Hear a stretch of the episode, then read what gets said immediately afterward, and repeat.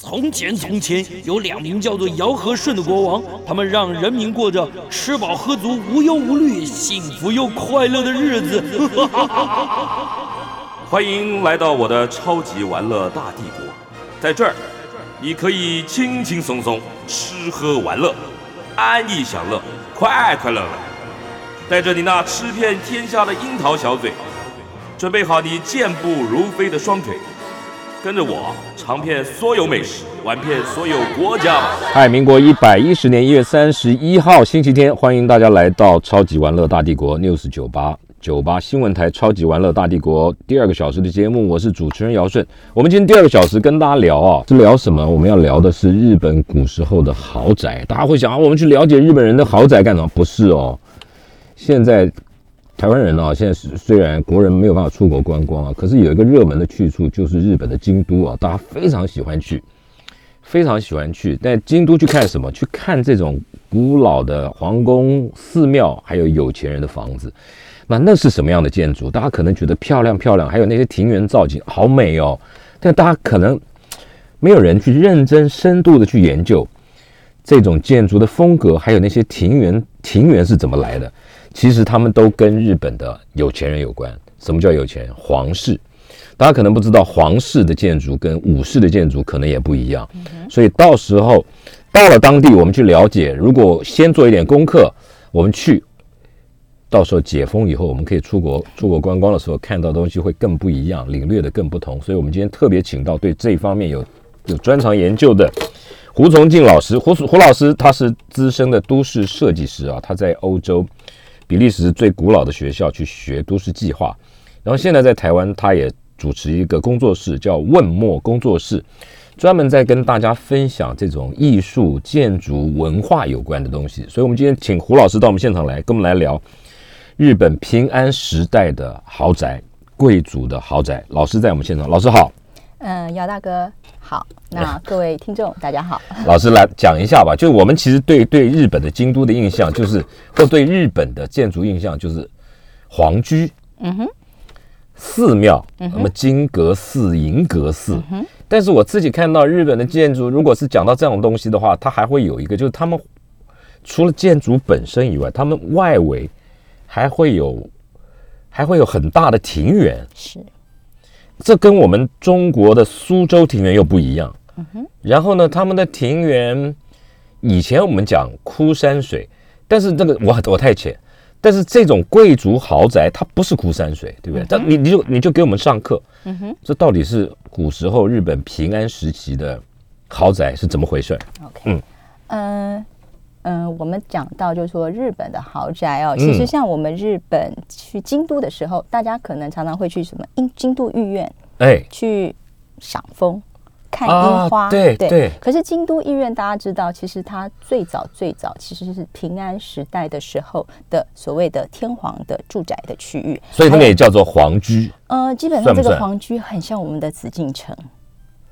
哦，那是宫廷大院啊，是它是宫廷大院。基本上呢，其实我们如果看过那个紫禁城，我们就知道它的规格呢，基本上其实在紫禁前前面有所谓的呃太和殿、保和殿、中和殿，就是所谓对，那是他办公的地方。嗯，后面在乾清门之后是他住的地方。哦，所以在这边我们看到，我们记不记得去京都常常你会去平安神宫？嗯，平安神宫基本上就是京都当时的皇。天皇办公的地方，哎，那他们是住办合一哈？嗯，一般都是这样，因为皇帝其实事实上是他不能离开那个地方。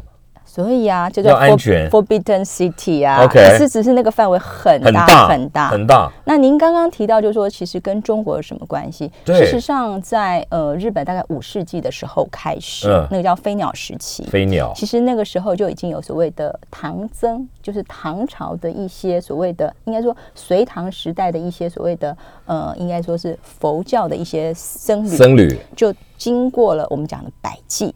就是韩国，然后就到了日本。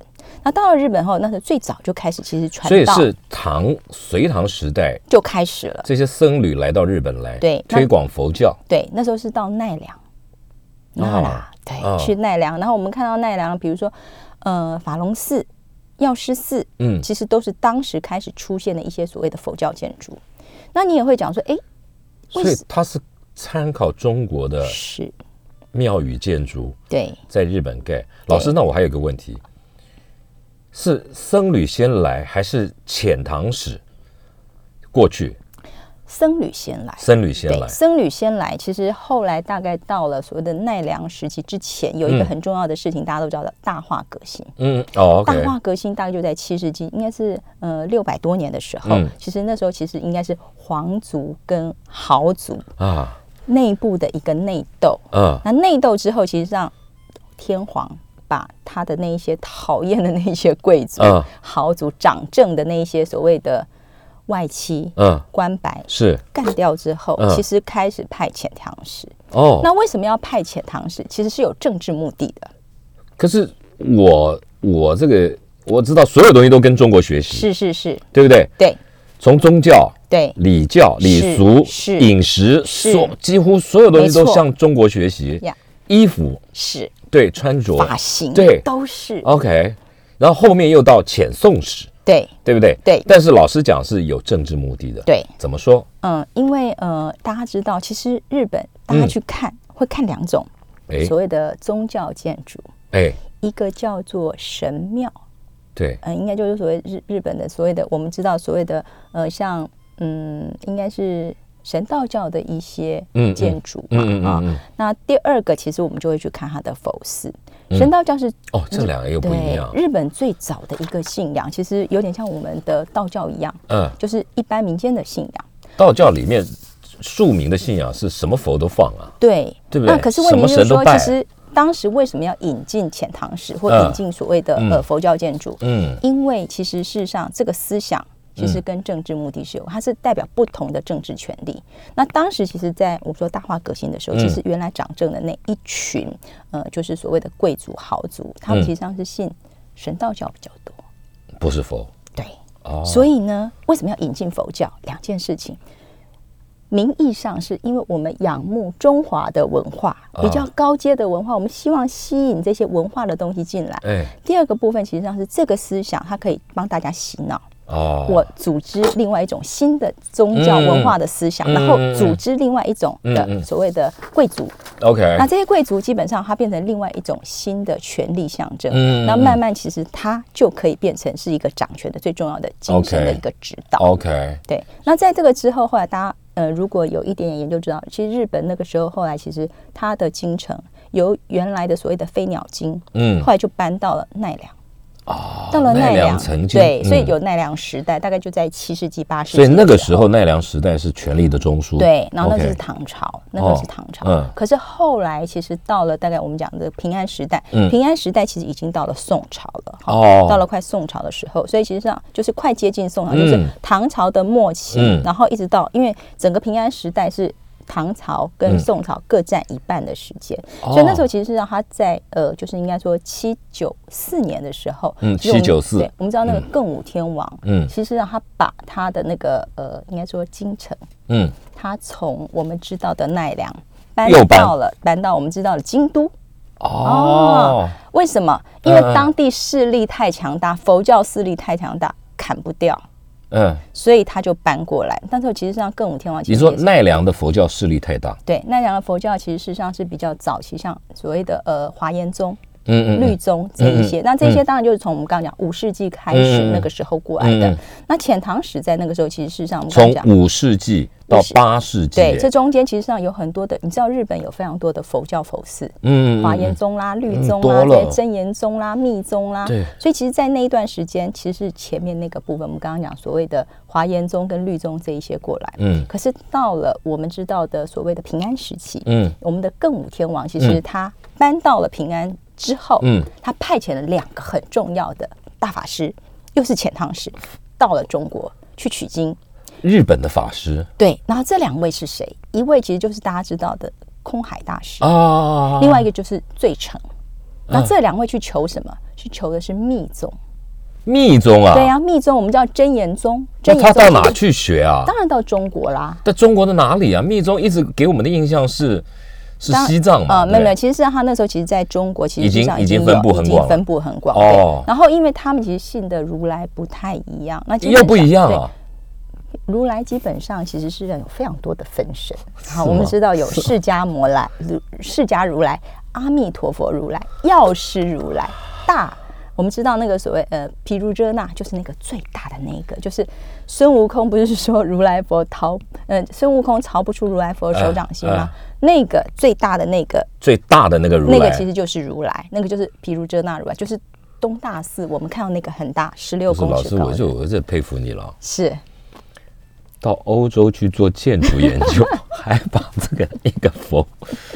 拆成了八个来分析，我没有拆成，是因为真的佛法里面就是这样说的。那个佛法无边呐，佛法无边。其实事实上，呃，我觉得宗教信仰大概都一样。不是，那老师，那你在做这研究、写写论文给这个你欧洲的指导教授的时候，他们。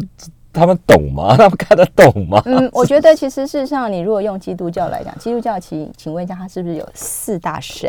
就是所谓的使徒，嗯，马可啊，哦，你用这个来做比喻，对对对，基督教每个宗教都一样，就是说，其实事实上，你有一个耶稣基督，那耶稣基督旁边有一些使徒，那其实上宗教的结构都一样，它是一个有公司组织的 hierarchy 的东西。所以基本上我们刚刚讲是架构的，释迦如来是本尊。可是这个本尊其实有非常多人要求他，所以呢，他要去不同的人分身，需要分身去帮助不同的人。比如说我们刚刚药师如来，他就是医生的如来，生病都要去求。对，然后你如果要去极乐世界，那就去求阿弥陀佛。呃，西方牵引是是牵引西方，所以其实事实上如来非常的慈悲，因为呢，不管是在现世，或者是你即将走了，你都是到了净土，很开心。然后大日如来就是我们刚刚讲，有个大我们刚刚讲大日如来，其实那个密宗的，其实就是在我们知道的平安时期，他其实就透过了空海、费城这些大师，引到了平安时期。那大家知道大日对大日如来长得非常的 bling bling，金光闪闪。老师，我真没看过。对，那您就觉得他跟这个平安时期的这个风格是不是非常的相似？好，我我我我们进一段广告啊，待会回来，老师跟我们讲为什么平安时期日本的 lifestyle 是这么的 bling bling。来，我们继续跟今天我们现场的来宾胡崇进老师。胡老师是资深的都市设计师，他也是问墨工作室的负责人。我们聊的是平安时期的贵族豪宅。上个阶段我们就聊到了日本京都啊，我们印象中的京都的这种所谓的漂亮的建筑，原来老师讲说都是跟这个平安时期的这个日本人啊派了派了法师、派了大师去唐朝去取经。带回了宗教信仰以后，去慢慢发展。上上个阶段，我就问老师了，请教老师说，为什么那个时期的建筑风格，甚至庭院风格，都是那么的 bling bling，就有一点华丽，然后红啊、绿啊、金啊、银的。老师为什么？嗯，其实当然当时是受到非常强烈的唐朝的一个影响。大家知道，其实唐朝豪放女那时候，其实是上呃，应该我们在讲说空海大师，嗯，他到。中国的时候，可是空海大师，我看的图画，他没那么 bling bling 啊。对他没有那么 bling bling，穿个袈裟，拿个杖。对，可是事实上，原来的，因为他并不是最高的那一位。法师，就是说，基本上，其实，在日本，其实还是有阶级的。对他们，其实上是有阶级。我所谓最高的意思是说，并不是他不高，他是最高的。嗯。可是今天的重点在于说，呃，我们知道，其实真正在整个庙宇里面，其实事实上真正最高的，其实上是如来。如来再过来，其实上是菩萨。菩萨过来，老师所谓的高，是他的法力最最强大。他们其实是有层级的，就像办公司，你是有董事长。总经理对呀对呀，部长他也是这样，就权力，对他有权力。然后其实事实上，在那个整个组织其实有五个。那我举个例，比如说大家讲说，我们去看都知道有如来，如来下面是菩萨，嗯嗯，菩萨下面他有一些工作的人，这些叫做冥王，大家知道那个不动冥王，不动冥王。然后再过来就是天部，什么叫天部？这不知道了。天部其实像大家知道什么什么文多天呐，更不知道了。对，那。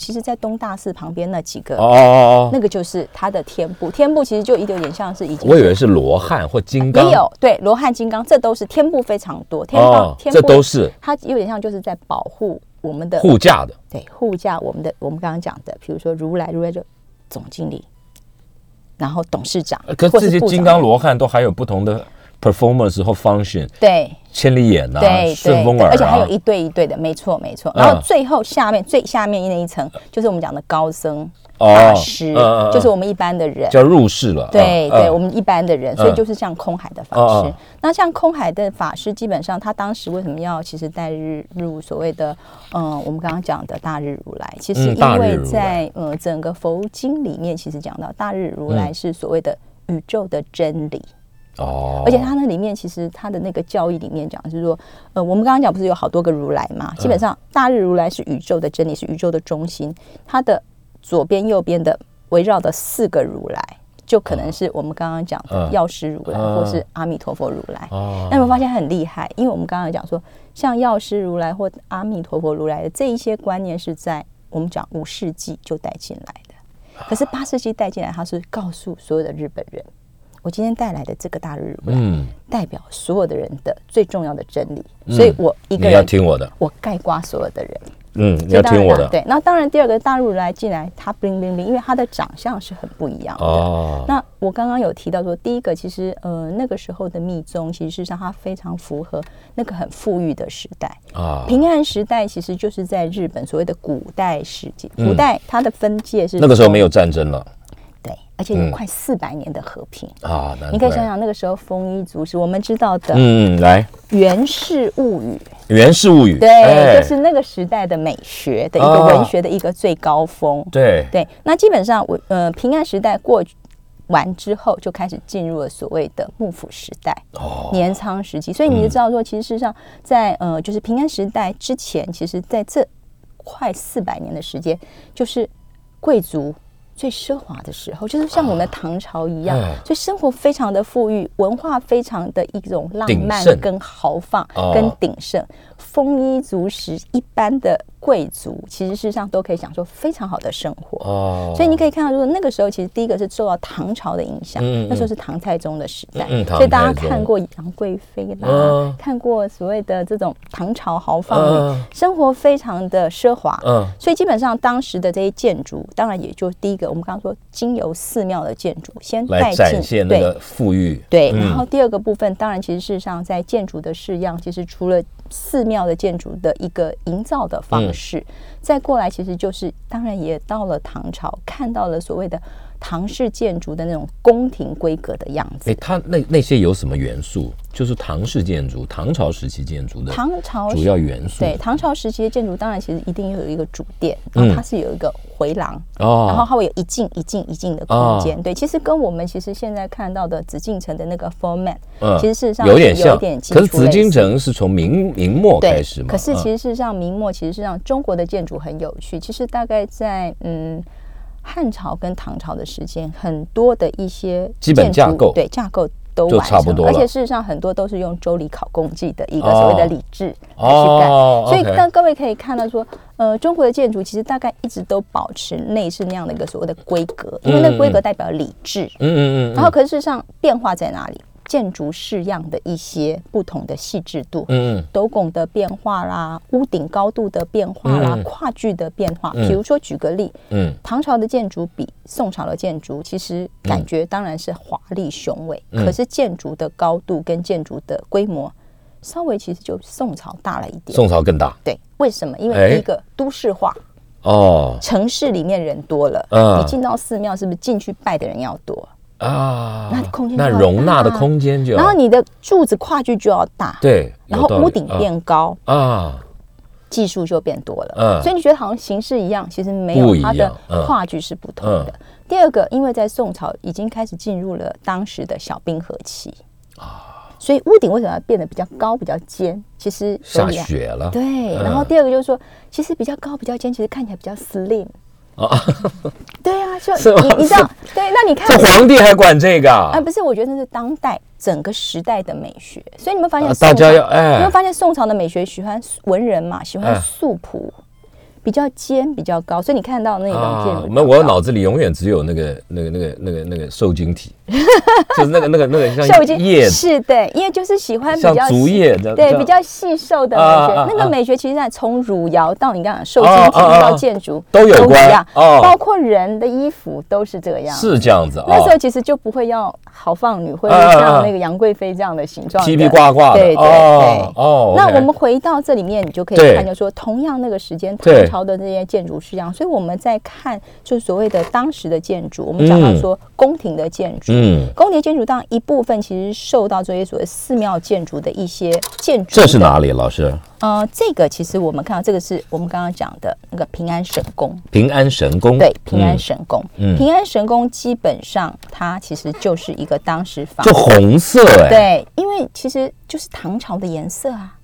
唐的标准色是红啊，对对，唐朝你看唐朝豪放，其实唐朝的建筑其实事实上它基本上是朱红色跟所谓的绿瓦，其实会连接在唐朝喜欢非常艳丽的颜色。绿瓦哦，对哦，我这没注意到，我我一直以为中国宫廷青瓦青瓦。哦，OK OK，对我一直以为是黄瓦，呃，没有，它大部分其实是上会跟着五行来去跑哦，对，只是说我们基本上 general 看到那个颜色会带一点点。青黄色是多的，对，嗯嗯。然后其实事实上，像这个建筑的形式，当然后来其实就慢慢的演绎哦。嗯。那我们其实现在在日本，你看到就是所谓的呃贵族的建筑，因为平安时期的建筑，其实在经历战争，还有包括二战之后，其实很多其实都被炸毁了哦。所以现在我们看到这些建筑都是复旧，而且日本的这些考古做的还蛮仔细的。那当然，其实我们看到的，比如我们刚讲。天皇的办公室，对，大概其实就在这儿啊。平安神宫，因为它那块地原来其实我们刚刚讲到说，其实，在呃最早平安京的那个，嗯嗯，当时的那些所谓的 Forbidden City，应该已经被拆了，因为它被炸过，嗯，所以基本上其实事实上就是。有两个部分，一个叫京都寓所，京都寓所就是住宅那部分，那一块它有留着。那这是前面办公的地方。对对，办公地方，它就现在移到平安神宫的那个位置，稍微比较偏京都边一点点。对。哦。那我们其实在这边其实就可以看到，就是说它的住宅，贵族的住宅，基本上其实就我们现在可以看到那个整个规格比较近的，其实一个就是京都寓所里面的主殿，叫做所谓的那个紫宸殿。紫宸对，那另外一个就是大家知道的金阁寺，大家最喜欢去金阁寺跟银阁寺。对，它为什么这么奢华浮夸？对，那其实呃，金阁寺它是一个很多时代盖起来的一个佛寺啊，可是它很有趣，它三层的建筑形式，底下这个其实就是寝殿灶。寝殿灶这个名词什么意思？哦，就这个什么意思啊？老师，好，寝就给我的印象是睡觉，是，对，没错，睡觉。对，其实事实上。寝殿灶的意思就是皇天皇嗯睡觉的空间的那个建造的格式，所以叫寝殿灶哦。然后我们其实看到另外还有一个叫主殿灶，还有一个叫书殿灶、书院灶。主主殿造的意思是办公的地方？哎，不是，不是这个。其实我们就来看这三个哈，这三个寝殿造。我们刚刚讲寝殿造就是当时天皇他睡觉的地方，床铺的地方。对对对对，平安时期的。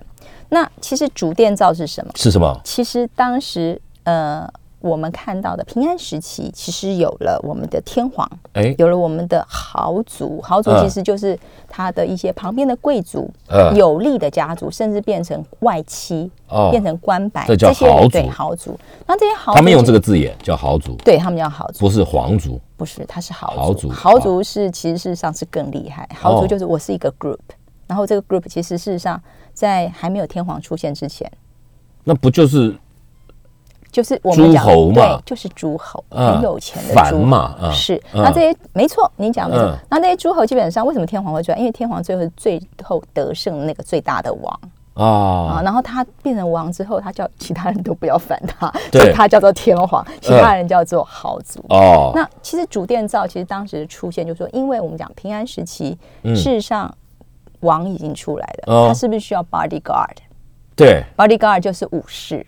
对，武士的出现其实上就在平安时期慢慢出来。那武士其实，在皇帝的旁边，他想不想也住个好地方？武士也得要。武士原来其实是搭帐篷的，对他也要过好日子。慢慢开始有钱了，有势是。然后其实他也想要风雅一下，虽然是武将，嗯，那他就看到皇帝盖的房子，可是他也不好意思说盖的跟皇帝那绝对不行啊！是，而且另外一件事情就是说，皇帝盖的房子，寝殿造基本上它是一间大房间，嗯，它是一个大通铺，它是原来像寺庙的建筑这样一个大礼堂的概念。嗯嗯嗯。可是那他在里面怎么睡啊？就打铺啊？就皇帝当然有人帮他铺床了，对不对？皇帝其实他起来想看跳舞的时候，那这些武士嘞？武士当然不能在里面，所以武士其实上是在旁边，他当然要再搞一个房子。可是他房子基本上里面可能空间没有那么大。那当然。所以我们现在看到日本的，比如说大和剧、大明啊，你会看到那个房子，其实事实上是一个大空间，可是有很多的推拉门。啊，有没有这些？其实事实上，那些我们后来看到日本的日式房子，不都有很多纸拉门，一直一间间隔？这个就是主殿造，它是一个变化型的。等一下我们可以看一个平面图就知道。那再过来就是书院造，书院造就是我们其实现在去日本常常会有看到那些小小的一个四叠半榻榻米的和室啊，那个其实就是武士的那个后来发展出来的。不，那这个他这样取这个名字，这感觉就是念书的地方啊。对呀，你知道没念书的人就要取说我有书，不是他他啊，他他就是要要要做功课的地方，读读读圣贤书的地方，没错。我们进一段广告，待会回来我们就来看一看老师刚刚讲的这个主殿造啊、书院造啊，这个这个到底形制是什么样子的？嗯，来，我们继续跟胡崇进老师要聊日本平安时期的贵族豪宅啊。老师刚刚就讲到了这个。除了天皇以外，它旁边有一大堆的这个豪族，豪族的住宅是什么样子呢？原来又有主殿造、书院造等等。那我们现在就在老师的带领下，我们进去看看他们的形制、他们的室内室内设计。好，来，老师。好，这个其实就是我们讲到的寝殿造。哈，寝殿造到前面一点。好，来这里。各位有没有发现一件事情？这个建筑的平面非常的对称。好，然后对，然后这个主要的这个地方就是寝殿，这就是主要睡房的地方。嗯，旁边其实就我们中国有所谓东厢西厢，哎，好像东对西。老师，他们这个有没有门的？当然是有门。我就很怕他那个床摆那旁边像什么人进进出出都可以看到皇帝在那边打盹儿啊，对，打呼啊，对他基本上不可能。而且其实事实上，这个主殿造非常有趣，就是说它的建筑形制是这样，就是说它的建筑的门呢，其实上不是推拉门。当时我们这时候不是推拉了，它是直接拉起来。我们有看过日本的那些门，对，它就是那种户部，就是它有点像是一个门，就直接拉开吊着，你可以往上吊。对对哦，OK，对，你可以看到非常。我以为那是窗。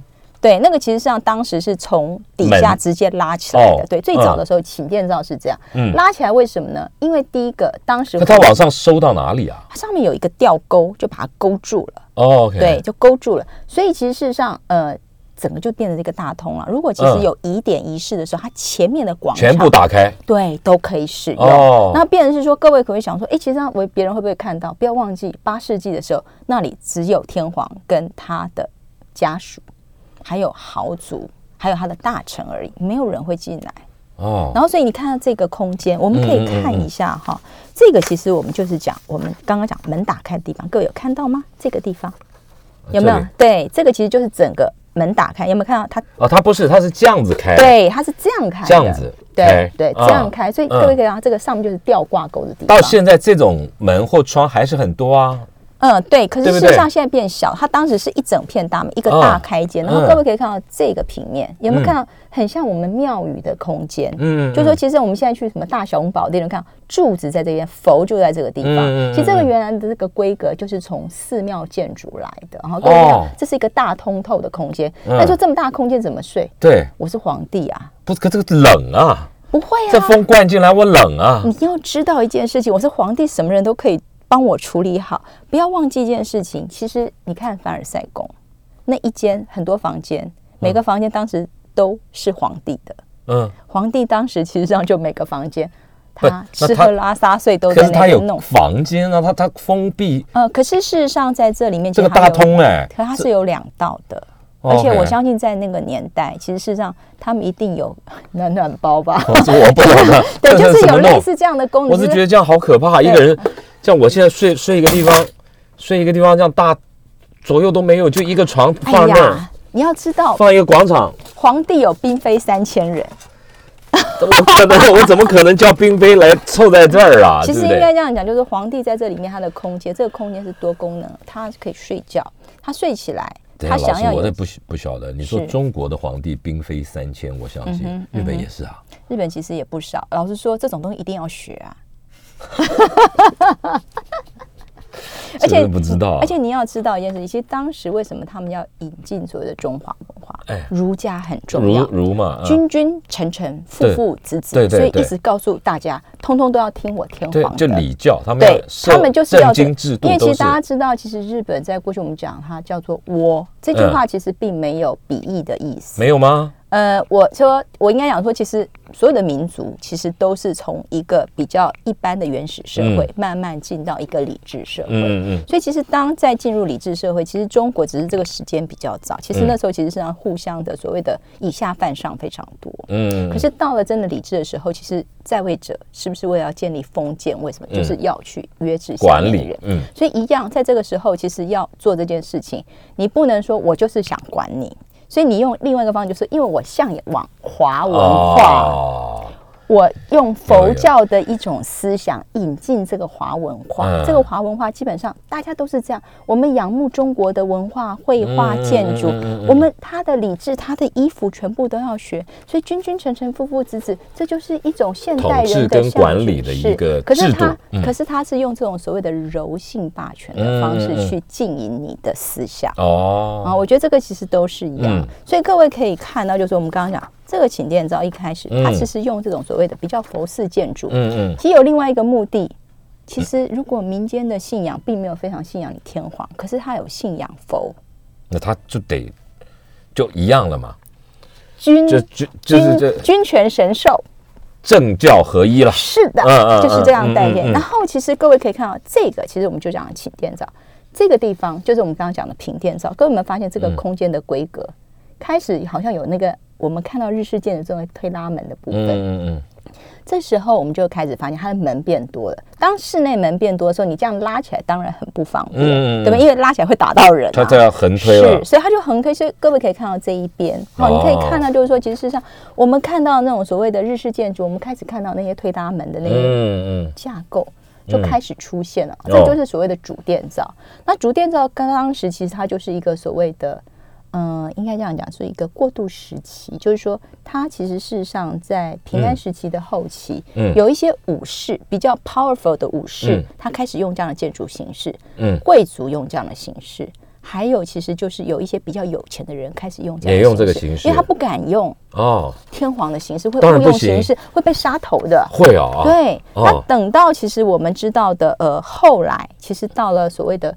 士丁时期，我们看到了那个呃，就是我们知道的金阁寺。嗯好，金阁寺其实它在那个中间那一层，就是所谓的书院造，那时候就慢慢出来了。来吧，有没有？有。然后一直到其实我们看到未来，其实如果有机会，我们其实可以来讲银阁寺。银阁寺就是真正的书院造的建筑出来了。嗯。可是我们今天其实大概就是用金阁寺。嗯，金阁寺。先来去讲一下，就是说当时的奢华的形式。到底有多么的不同啊？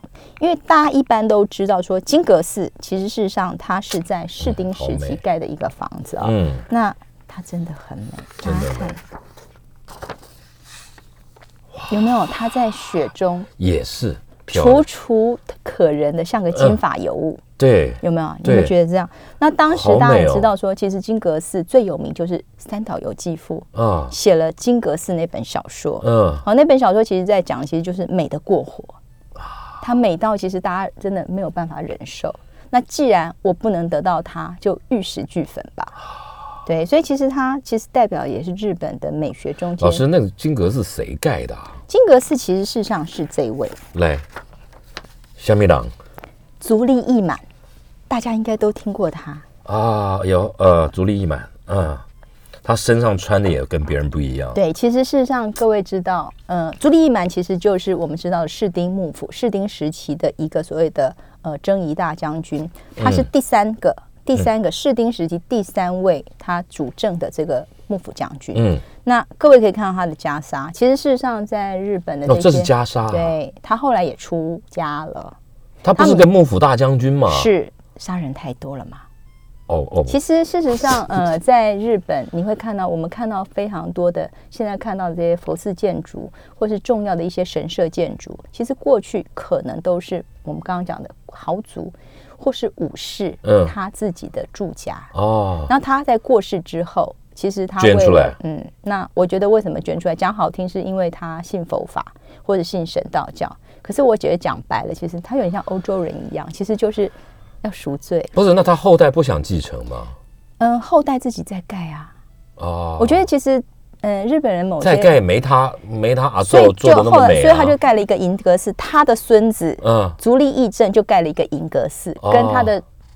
他的阿公互相媲美，可是时代不同。各位可以看到，这位足利义满，他后来其实就出家了。他出家之后，其实这个银阁寺，其实这个这个老师，你的意思说，这银金金阁寺，金阁寺，金阁寺原来是足利义满的家啊。他的一个算是 garden，garden 对，然后 garden 里面它有一个佛寺，哦，就是这个我们讲入院寺的部分。那他为什么要用金箔去贴啊？这就有趣。来来来，老师讲一下。哎，哎，我们进一段广告，待会儿回来。嗯。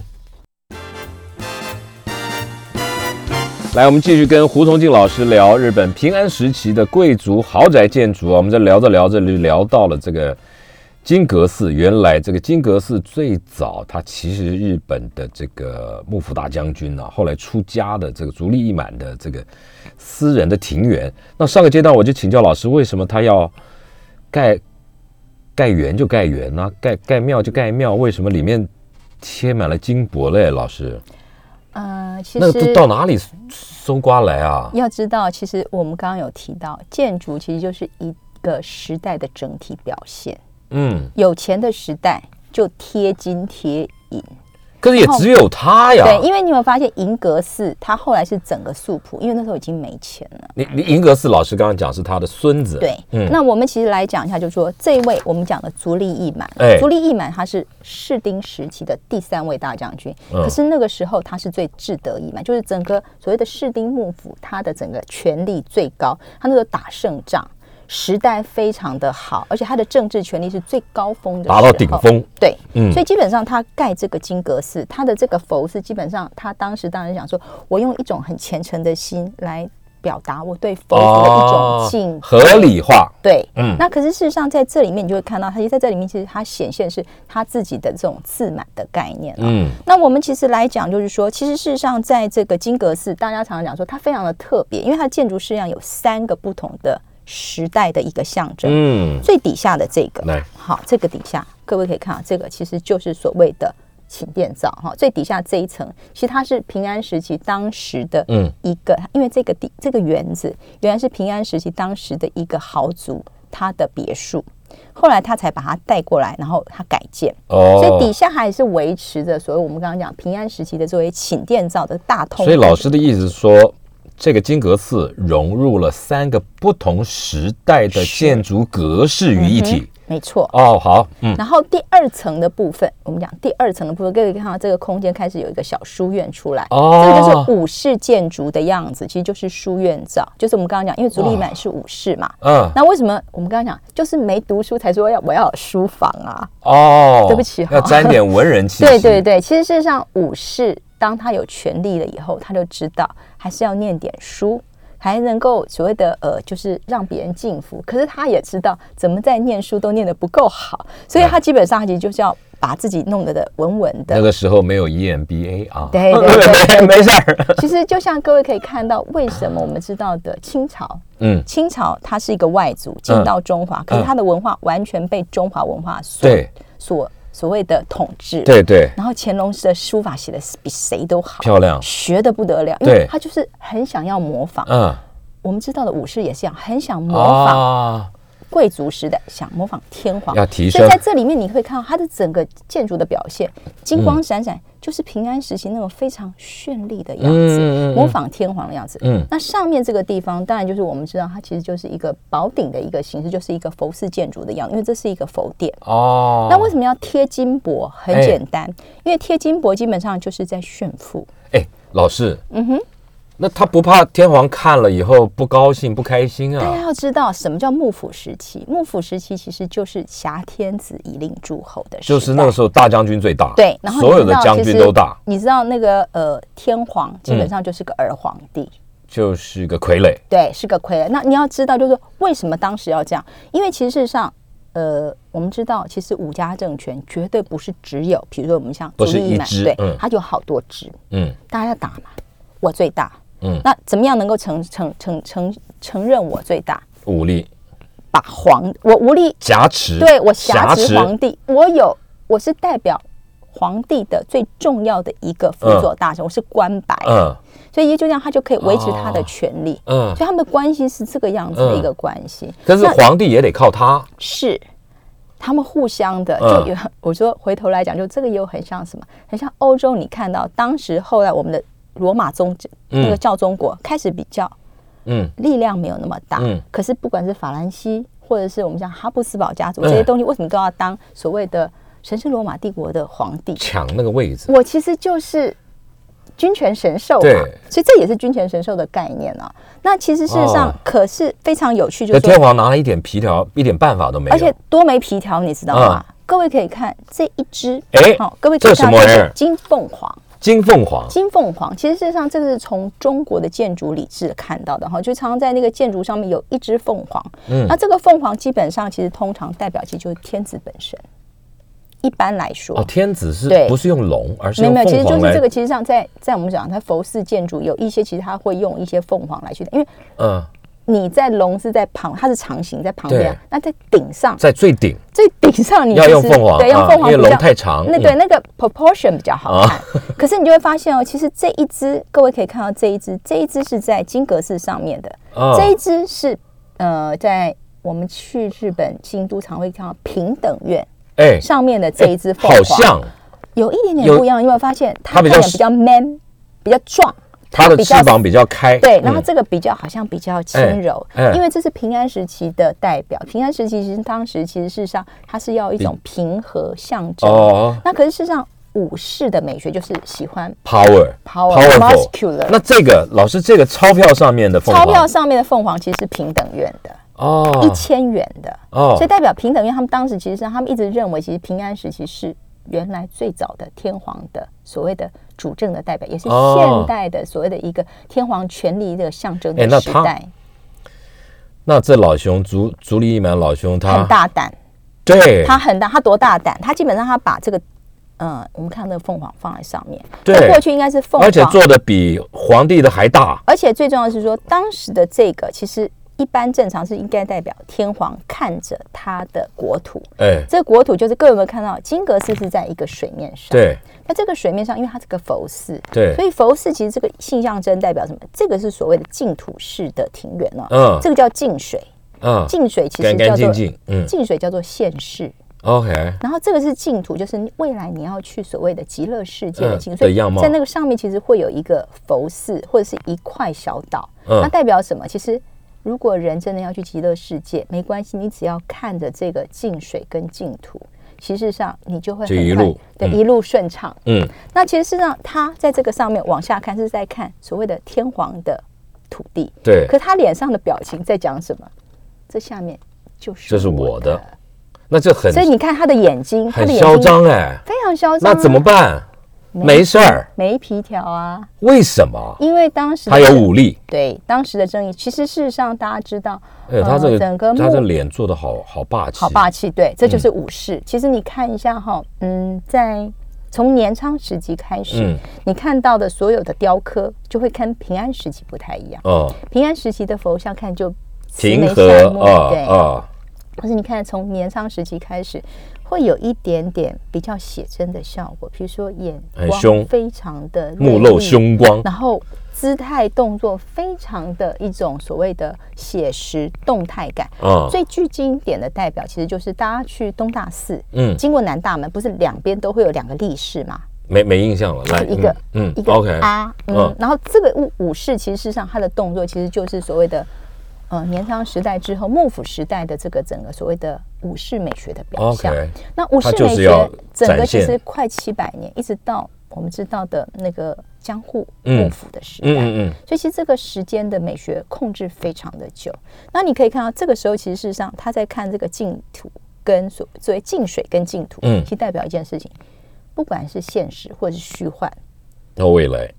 都是我足利义满的天下哦，非常的嚣张。这这后来后来他最后他的下场是什么？其实上后来足利义满最后的下场，足利义满其实上他后来就他出家了，他只是出家而已。对，什么事儿也没有，就老死。其实这个算是叫做呃见好就收哦，真的。对他其实后来各位可以看到他这个穿他的袈裟，对，其实他就是后来就做了一个就是。他真的去，真的是出家了。嗯，那你看他的呃孙子，他的孙子叫足利义政。嗯，那足利义政后来盖了银阁寺。嗯，可是那个时候当然他的时代比较乱。嗯，那有两件事情是因为足利义政不是个适合当大将军的人，他其实事实上是一个文人将军，他非常喜欢艺术类的东西。哦，舞文弄。呃，弄墨，对，然后而且呢，他是一个所谓的艺术赞助者哦，所以他当时其实，在做银阁寺的时候，其实上，因为他刚刚好输了一场很重要的战役，对。哦，那所以其实，在那个输了他还盖，输了之后，其实他还盖庙，他要代表他的心中的惆怅的那种感觉啊，然后当然，另外就是盖庙，盖庙他可以告诉别人说，我是来赎罪啊，因为有太多的一些人都在这场战役中。受伤了，往生了。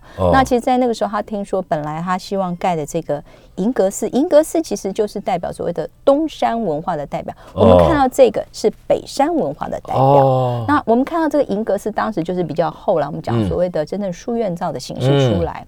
那他当时在盖的时候，他本来也想贴银箔，哎，没钱了，没有了，所以全部就是很素朴的原木的样子。那等到他有钱也来不及了。对，也来不及了。好了，听众朋友，我们节目时间已经到了。今天透过这个胡老师的这个讲解说，我们深入的了解到了，从金阁寺就可以看到这个平安时期啊，日本的日本的这种豪宅的建筑啊，然后也略知这个。当然了，所有东西啊，可能要进一步的话，我觉得大家可以去看一看这个老师有脸书，老师有问墨。工作室啊，他有很多的讲座，大家可以相关的东西啊，持续追踪老师啊。我相信啊，你如果真的有兴趣，可以去听老师的演讲或看老师的脸书发表，可以得到更多丰硕的这个收获。今天谢谢老师到我们现场来，谢谢谢谢老师，谢谢姚大哥，也谢谢各位听众。嗯，拜拜，拜拜。